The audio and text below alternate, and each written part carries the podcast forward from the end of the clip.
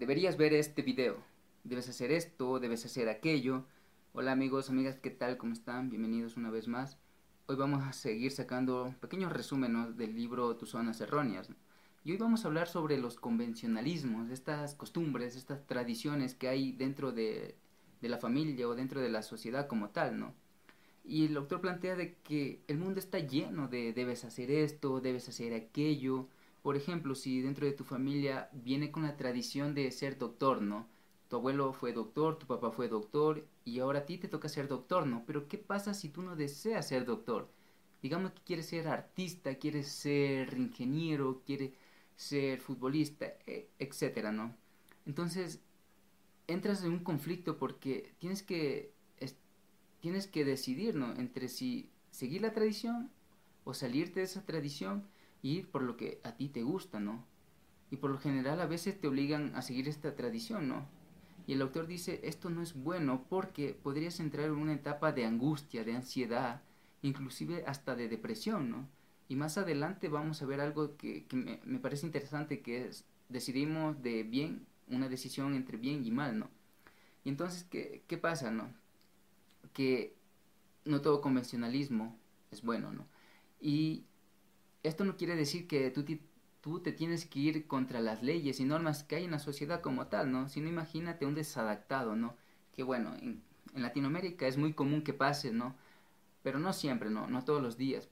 Pero imagínate un desadaptado que salió tarde de su casa y va a toda flecha en su auto, ¿no? Y se pasa un semáforo rojo, ¿no? Imagínate cómo sería eso de que fuera diario, ¿no? Hubiera muchas muertes, causaría destrozo, entonces viviéramos en una sociedad muy caótica, ¿no? Entonces el doctor dice, tiene que también haber un orden, ¿no? Pero no, no siempre funciona. A veces en cuestiones de ti personalmente no, no funciona. ¿sí? Y aquí ya viene lo que es la responsabilización, ¿no? Una responsabilización tanto externa como interna, ¿no? De cómo afecta a ti tus emociones, ¿no? Tus estados de ánimo, ¿no? Con lo que pasa allá afuera. Por ejemplo, tenemos la responsabilización externa que es de manera negativa y positiva. Una positiva podría ser, por ejemplo, mis amigos me dicen que me aman. Mi, mi papá me regaló un coche o un play, etcétera, y te hace sentir bien, te hace sentir vivo y, agradecido también, ¿no? Sube tus ánimos, ¿no? Y una negativa sería todo lo contrario, ¿no? Por ejemplo, mi papá me prometió que me iba a regalar un, PlayStation y, y, no me regaló y me siento triste, mi novia me dejó, etcétera.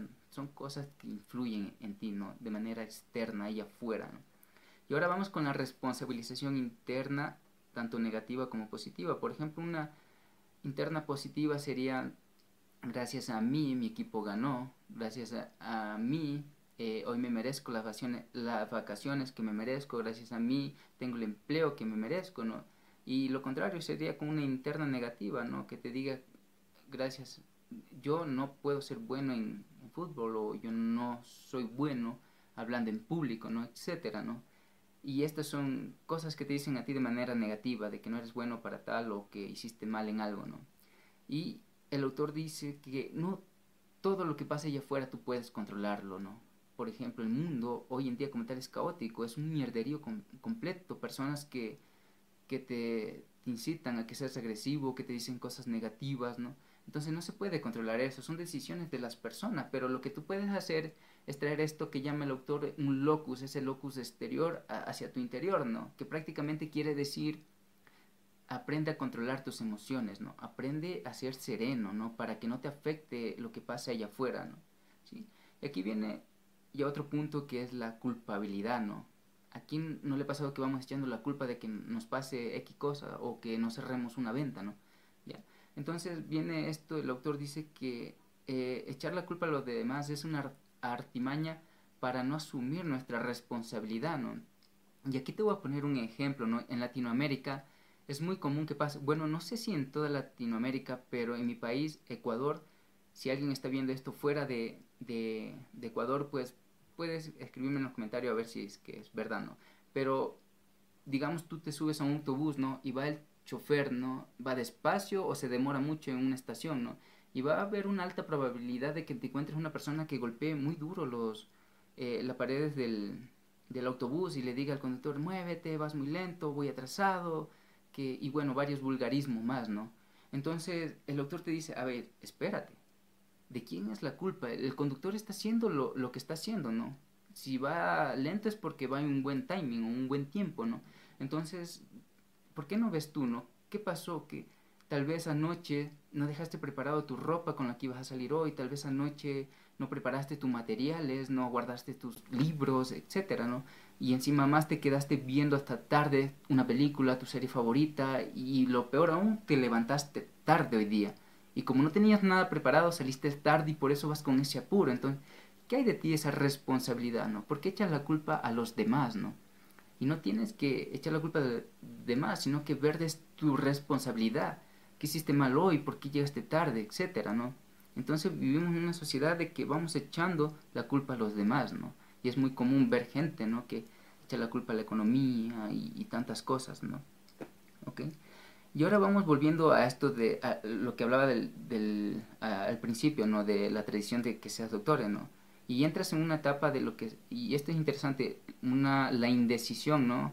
Basado en, en el bien y el mal. Y entonces el autor dice que vivimos o tomamos decisiones divididas en dos categorías, en bien y mal. Y esto es interesante porque imagínate tú que no quieres ser doctor, ¿no? Entonces te toca elegir entre bien y mal. Porque bien, porque vas a, si dejas los convencionalismos, las tradiciones, vas a ir a, hacer lo que te guste, no ser artista. Entonces, pero va a estar mal porque tal vez tus papás se van a sentir mal y va a haber una parte de ti también que se siente mal porque no estás cumpliendo las expectativas de tus papás, ¿no? De esa tradición que venía, ¿no? Entonces te entra en este, caes en esa etapa de que te inmovilizas porque no sabes qué hacer, ¿no? Y esto es muy, muy peligroso, ¿no? Porque por un lado puedes hacer lo que quieras, pero vas a tener la, la contradicción de tus padres, ¿no? Y esto también pasa generalmente cuando tú quieres, digamos, eh, seguir X carrera en una universidad, ¿no? Y digamos que tienes una, un abecedario de opciones, ¿no? ¿Ya? Y la indecisión es eh, y la indecisión se genera a partir de que estamos buscando una garantía total, una verdad absoluta, de que pase algo que te asegure que, que vas a triunfar con, con, X universidades, ¿no? Y tenemos que tener en cuenta que una universidad, por ejemplo, no tiene, digamos, la...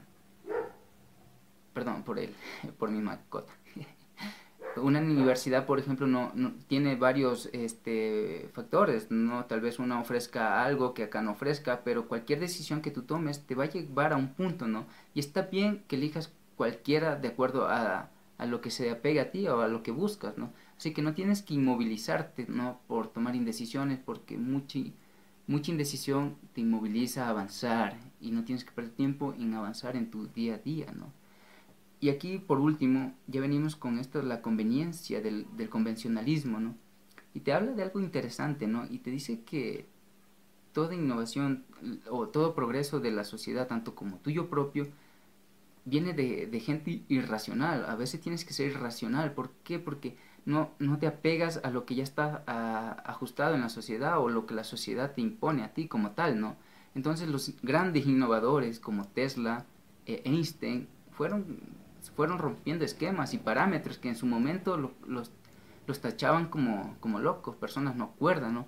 Y hoy en la actualidad vemos al mismísimo Elon Musk, ¿no? Que está causando eh, gran revuelo por cómo quiere llevar a personas a vivir a otro planeta o los viajes espaciales, Pero en su momento, al inicio, antes de ser conocido como tal, lo decían que estaba muy loco, ¿no? Que estaba...